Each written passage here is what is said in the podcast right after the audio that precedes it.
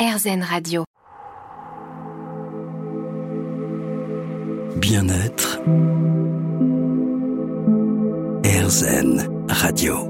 Sur RZN Radio, on respire, on va prendre le temps de respirer, prendre le temps de prendre le temps aussi euh, pour cette émission Bien-être, euh, mieux-être, mieux se sentir. Appelez-la comme vous voulez finalement. Oh, c'est la première émission, donc peut-être que vous allez lui trouver un nom aussi. On est avec Émilie de Vienne, on est chez vous, vous avez votre chat sur les genoux, le micro RZN Radio dans la main. Vous êtes coach, écrivain, vice-présidente de la Société française de coaching. Et il y a quelques minutes, on commençait à parler de la logothérapie. Alors là, je n'avais jamais entendu parler de ça, Émilie. Eh bien, écoutez, donc notre ami Viktor Frankl euh, est un monsieur qui est donc contemporain de Freud. D'ailleurs, il y a une grande correspondance avec Freud et contemporain de Carl Gustav Jung. Euh, c'est important dans l'histoire. Ce monsieur est juif. Toute sa famille va être euh, dans les camps et ne va pas survivre. Lui, oui. Et il se pose des questions et il se dit mais comment se fait-il que certaines personnes survivent à l'horreur et d'autres pas? Il construit une réflexion, mais qu'il avait déjà quand il était ado, où il commençait déjà à écrire et à réfléchir autour de cette notion du sens. Et évidemment, la catastrophe des camps l'a conforté dans cette impression. Et il a donc créé cette logothérapie, thérapie par le sens, en disant, finalement, qu'est-ce qui nous permet de tenir, pour tout être humain, de traverser des souffrances, mais aussi de capitaliser sur des bons coups, sur des moments de joie ou des moments de bonheur, c'est le moment où on peut donner un sens à la chose. Et le sens, il nous propose trois types de valeurs pour le faire. Il nous dit d'une part des valeurs de création, qu'est-ce que je donne au monde? Deuxième grande catégorie de valeurs, non plus ce que l'on donne au monde, mais ce que l'on retire du monde, dite valeur d'expérience. Nous sommes sur RZN Radio, l'émission bien-être, ça peut être la contemplation. Je regarde un beau coucher de soleil je tire de ça une expérience. Ça peut être aussi un enseignement. Je me suis cassé la bobinette. Ah, ben la prochaine fois, je ne ferai pas comme ça. Et troisième grande catégorie, les valeurs dites d'attitude. Et là, je trouve, et c'est pour ça que j'ai pris soin de vous donner l'historique de ses origines, je trouve que c'est très fort. Il nous dit, on n'est pas toujours responsable de ce qui nous tombe sur le coin du nez. Une maladie grave, le deuil de quelqu'un, euh, ce qu'il a vécu donc euh, dans les camps, en revanche, dit-il, nous sommes toujours responsables, c'est un mot que j'adore, responsables de la manière dont nous faisons face aux choses. Donc, c'est où je suis Calimero, c'est trop injuste, c'est vraiment dégueulasse, et puis pourquoi moi, et puis gna gna gna gna gna gna. Et on va pas bouger. C'est normal de passer par cette étape, mais de s'y complaire les beaucoup moins. Ou au contraire, on va dire, bon, ok, ça va pas, je suis dans la colère, je suis, hein. mais après, hop, un peu comme le coup du talon au fond de la piscine, je tire de ça un enseignement, je me prends en charge, je mets en place un plan d'action. Et là, effectivement, des métiers comme les analystes, les thérapeutes, euh, euh, les psys, euh, les coachs, évidemment, voire d'autres professions, si on y trouve une écoute, un accueil, bon voilà, tous ces métiers dits de l'accompagnement vont pouvoir nous aider.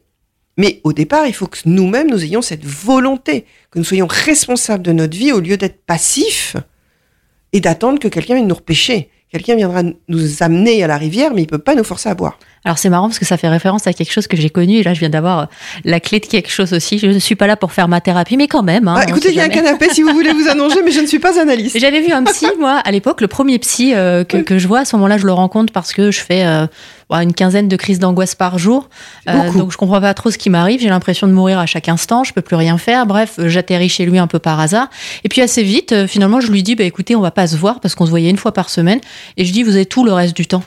Et en fait, je comprenais pas qu'il qu soit pas là pour m'aider à arrêter ça en fait. Ah, vous voyez Très intéressant. Très, très intéressant. J'allais le voir avec cette demande, cet espoir-là. Je pensais que comme un magicien, il allait faire en sorte que j'aille mieux, en fait. Il y a beaucoup de choses. C'est très intéressant ce que vous dites. En plus, que vous dites, vous étiez où vous entre, entre les séances? Il y a pas très très longtemps, euh, il y a une plateforme de coaching qui s'appelle Simundia pour laquelle je travaille à l'occasion et qui a euh, développé euh, ce qu'ils ont appelé leur coaching lab. Et ils m'ont demandé de faire une conférence sur une réflexion autour de un sujet de recherche quelconque qui m'occupe. Et effectivement, j'ai un sujet autour de l'invisible, autour de l'interséance. Qu'est-ce qui se passe entre deux séances chez nos coachés? Et chez nous et nous sommes au travail. C'est pas parce que nous ne sommes pas là que le coaché ne travaille pas. Les interséances sont extrêmement intéressantes. Et c'est la même chose en thérapie, très souvent. Hein, quand, euh, si vous avez suivi un travail thérapeutique ou, des personnes qui nous écoutent le, sont en plein dedans, vous le savez très bien. On râle, on peste, on se dit, il faut que je lui raconte ça, il faut que je note mon rêve, selon le, cadre dans lequel on, procède à ce travail sur nous. Hein. Et vous, vous en êtes tout d'ailleurs sur la voie du développement personnel? Euh, Vous venez euh, d'arriver sur RZN Radio. Est-ce que vous avez déjà vu des coachs, des thérapeutes? N'hésitez pas à nous envoyer vos messages via le formulaire contact disponible sur rzn.fr. À tout de suite, Émilie Devienne. À tout de suite. Bien-être. RZN Radio. Aimez-vous le silence? On va se poser la question sur RZN Radio.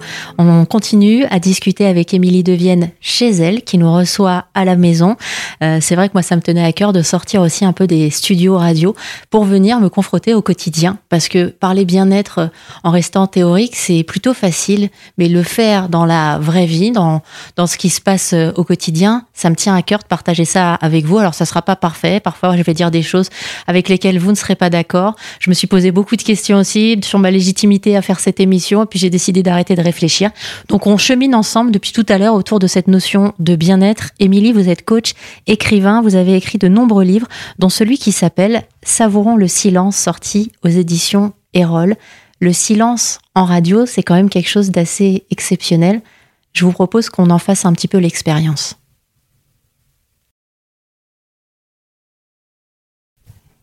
j'ai du mal à, à parler parce qu'en fait j'étais assez émue. Euh... oui, c'est toujours un moment émouvant. C'est un moment. Ce qui serait intéressant, c'est peut-être que nos auditrices et nos auditeurs euh, vous écrivent sur euh, RZN Radio comment ils viennent de vivre cette expérience. Ce serait très intéressant d'avoir un petit florilège. Au niveau énergétique, c'est pas la même chose. Hein et puis, qu'est-ce que c'est de les contacter? Pour certaines personnes, un petit moment de ressourcement, de reprendre de l'énergie. Pour d'autres, de l'angoisse de la peur, de mais qu'est-ce qui va se passer hein? Le silence, c'est quelque chose de très bavard, au contraire. Hein? Et, au début, quand j'ai voulu écrire ce livre auquel je tenais vraiment, vraiment beaucoup, beaucoup de gens m'ont dit, mais enfin, toi, l'extraverti de base, euh, le silence. Mais j'adore le silence. Les voisins pourraient vous le dire, ils sont heureux comme tout. Je suis la voisine parfaite. Je ne fais pas de bruit. D'abord, j'aime pas le bruit. En plus, je fais de l'hyperacousie. Donc, tous les sons sont très forts pour moi. Ce qui veut dire que j'amortis tout, que je porte pas de talons dans la maison, que voilà. Nous sommes dans une émission bien-être. Le silence est essentiel à notre santé. Et dans ce livre, je consacre plusieurs pages avec des, des, recherches scientifiques, puisque je ne suis pas une scientifique, avec des recherches qui montrent à quel point le bruit nous détruit. Ça veut dire que le bruit a un impact fort, démontré, sur notre bien-être, sur notre santé cardiovasculaire, le diabète. Ça peut être aussi euh, évidemment au niveau des cellules euh, acoustiques qui se dé je suis désolée, je suis vraiment désolée. Tout le monde va savoir, si vous gardez ça au montage, que j'ai un chat, que je, je mets trop mon nez dans ses poils et que parfois j'essayais de contenir. Hein. Je suis vraiment désolée. Je, pensais que vous étiez émue comme moi, Émilie. Euh... Pardon auprès de les tout. yeux qui commençaient à briller. C'est ça auprès de tout le monde. J'ai tenu le plus longtemps possible, mais bon, ça doit être terrible. Une vraie animatrice de radio ou de télé en direct qui éternue, ça doit être un enfer. Bah finalement, en vous entendant, je me dis oui, c'est vrai que c'est très rare et en même temps c'est une radio vivante. Moi là, je fais le choix, je vous le dis, je j'enlèverai pas ça au montage parce que ça fait partie aussi du, du vivant, quoi. Voilà. Et là, nous, nous sommes en pleine période de, de, de la reine d'Angleterre, de feu euh, sa reine, sa majesté. Je sais, on n'a jamais vu Kate Middleton et euh, éternuer la reine, on l'a jamais. Ils doivent bien éternuer quand même. Bon, peu importe. Pardonnez-moi toutes et Très tous. difficile d'éternuer en silence parce qu'on parlait du silence sur euh, RCN Radio. En plus, c'est très mauvais pour le cerveau, il paraît, parce que ça le secoue trop euh, je suis... et que c'est pas bon. En tout cas, moi, j'en étais à mes petites cellules auditives et euh, les ORL le disent. Hein, quand on écoute la musique trop fort, ça détruit, par exemple, des cellules auditives qui ne se reproduisent jamais. Donc euh, vraiment être très attentif. Pour ceux qui, vivent dans, dans, des grandes villes où il y a des transports en commun, vous avez tous et toutes fait cette expérience d'entendre carrément sortir des euh, écouteurs de la personne d'à côté de vous des sons. Vous imaginez si vous vous entendez ce qu'elle elle entend aussi. Donc le silence a vraiment une, une vertu sur notre santé au-delà de notre bien-être et je dirais d'une démarche plus intérieure, plus spirituelle, plus en quête de soi. Et quand j'ai le silence, c'est pas j'écoute une petite musique de fond ou j'écoute une musique new age ou de bien-être ou peu importe. C'est vraiment du silence. On va continuer à savourer le silence avec vous, Émilie de Vienne, sur RZN Radio. Et puis prenez le temps aussi de savourer le moment où vous respirez, expirez. On est sur RZN Radio, on tend vers le positif. Bien-être. RZN Radio. C'est la première émission euh, bien-être euh, de la rentrée sur RZN Radio. Donc, il y a tout à trouver. Émilie, euh, vous êtes coach, auteur aussi. Vous étiez en train de me suggérer quelque chose pour l'émission, donc je prends. Bien, tout simplement, j'étais en train de me dire que votre émission, pour la vivre du côté très agréable d'être l'invité, d'avoir du temps, c'est à la fois une émission dans laquelle nous pouvons respirer, donc on respire et elle inspire. En tout cas, j'espère que l'ensemble des personnes que vous accueillerez à votre micro auront cette petite touche auprès de certaines et auprès de certains d'être inspirantes. Alors moi, j'avoue que vous m'inspirez aussi grâce à votre livre Savourons le silence. C'est un challenge aussi euh, pour moi qui fait de la radio depuis très longtemps et on fait pas de silence euh, en radio, on en parlait euh, tout à l'heure, c'est assez intimidant. On a fait l'expérience ensemble de laisser un petit moment de silence et très vite, je me suis rendu compte que j'ai été troublée, j'ai une émotion qui est, remontée à l'idée de retrouver face à vous, on se regardait droit dans les yeux, et euh, il y a quelque chose de, fort qui a commencé à émerger, quelque chose qui était sans doute là, mais que du coup je n'entendais pas avec tous les bruits, euh, que ce soit euh, du quotidien ou les bruits que fait notre mental parfois le silence, euh, ça peut faire paniquer des, gens aussi. Quand j'ai préparé cette émission autour de ça, je me suis souvenu que petite à table, on se retrouvait, on mangeait à 19h à Noisiel, dans ma famille, il y avait mon père, ma mère, chacun avait sa table, euh, sa place bien répartie à table. Et puis il y avait ce moment où il fallait qu'on raconte nos journées. Quand il y avait un silence, mon père s'énervait. Il avait l'impression qu'on n'avait rien à se dire du coup si on était dans le silence. Donc c'est peut-être quelque chose aussi. je fais ma thérapie, hein. non, non, mais c'est peut-être quelque chose aussi qui fait vraiment paniquer certains, ce silence. C'est ce besoin de combler le vide. Alors le silence fait peur. Et effectivement, vous avez beaucoup de gens qui vont avoir besoin de combler le vide, quitte à parler de tout et n'importe quoi, parce qu'ils ont peur d'aller à la rencontre d'eux-mêmes. En tout cas, je suis en train juste de faire une petite hypothèse, et bien sûr, nous n'en parlerons pas ici, mais vous avez certainement dû vider quelque chose qui était relativement lourd ou négatif, parce que mon chat est venu sur vos genoux tout de suite après. Ouais, comme pour me soutenir là maintenant, il sent que euh, voilà, vous avez besoin de soutien et que vous avez dégagé quelque chose qui fait que il va prendre ça en charge maintenant. Et d'ailleurs, je vois, il est en train de s'endormir sur euh, sur vos genoux euh, et de poser sa tête. Euh, voilà, tranquillement, sereinement.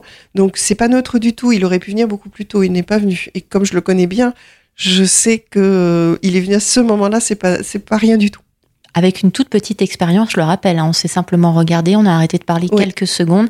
Il y a déjà quelque chose qui s'est passé. Vous avez peut-être vécu cette expérience. N'hésitez pas à nous dire ce que ça a suscité chez vous, ces moments de silence, via le formulaire contact euh, disponible sur rzen.fr. Les vertus du silence sont, sont lesquelles, selon vous, celles que vous avez pu expérimenter vous-même? Alors déjà, on en voit beaucoup en coaching. Évidemment, les analystes, les thérapeutes, tous, tous ces métiers-là vous diraient à quel point c'est important. Les vertus du silence. Donc, nous avons vu tout à l'heure les aspects médicaux, pur et durs de santé.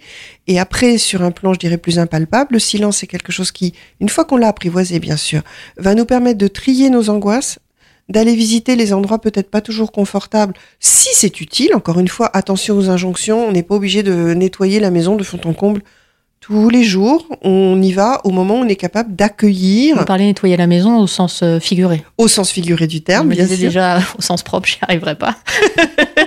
Mais euh, oui, oui, non, non, non. Je, parlais vraiment du, sens figuré, c'est-à-dire ça aussi quand on parlait du bien-être et que je m'énervais tout à l'heure, c'est que si vous voulez à un moment donné se dire qu'il faut tout nettoyer tout le temps, il faut tout regarder toutes les facettes. Non, on se calme, on y va une étape par une étape selon le morceau qu'on est capable d'aller chercher et dont on a envie ou besoin de se débarrasser. Calmons-nous une étape à la fois. J'ai longtemps, longtemps vécu au Québec et il y avait une très jolie phrase où les gens disent doucement, doucement, l'oiseau fait son nid. Et eh bien voilà, allons-y doucement. Donc ça, c'est un autre point. Donc le silence va nous permettre de justement contacter des zones de nous, de nous reconnecter à nous, de laisser émerger des idées, des impressions, des sensations. Pour ceux qui sont dans une démarche spirituelle, bah, bien évidemment, qui a eu la chance d'aller marcher, par exemple, dans le désert le sait. Moi qui adore la montagne, en montagne c'est pareil, on va juste entendre un peu le son lourd de la neige quand on a la chance de fouler la neige les premiers. Le silence, ça va être vraiment ce temps qui nous appartient, qui va nous permettre encore mieux après de se remettre en contact avec le monde. Il ne s'agit pas de se couper du monde. Il s'agit d'affiner notre sensibilité au monde. Et puis, le silence, parfois, va être aussi ce qui va accompagner un moment solennel. Madame Machin, acceptez-vous de prendre pour époux? La minute est suspendue. On va continuer à explorer le silence ensemble, Émilie de Vienne, grâce à votre livre Savourons le silence. J'aimerais bien qu'on revienne dans un instant sur euh, comment faire pour installer ces moments de silence dans un quotidien parfois si agité. À tout de suite sur RZN Radio.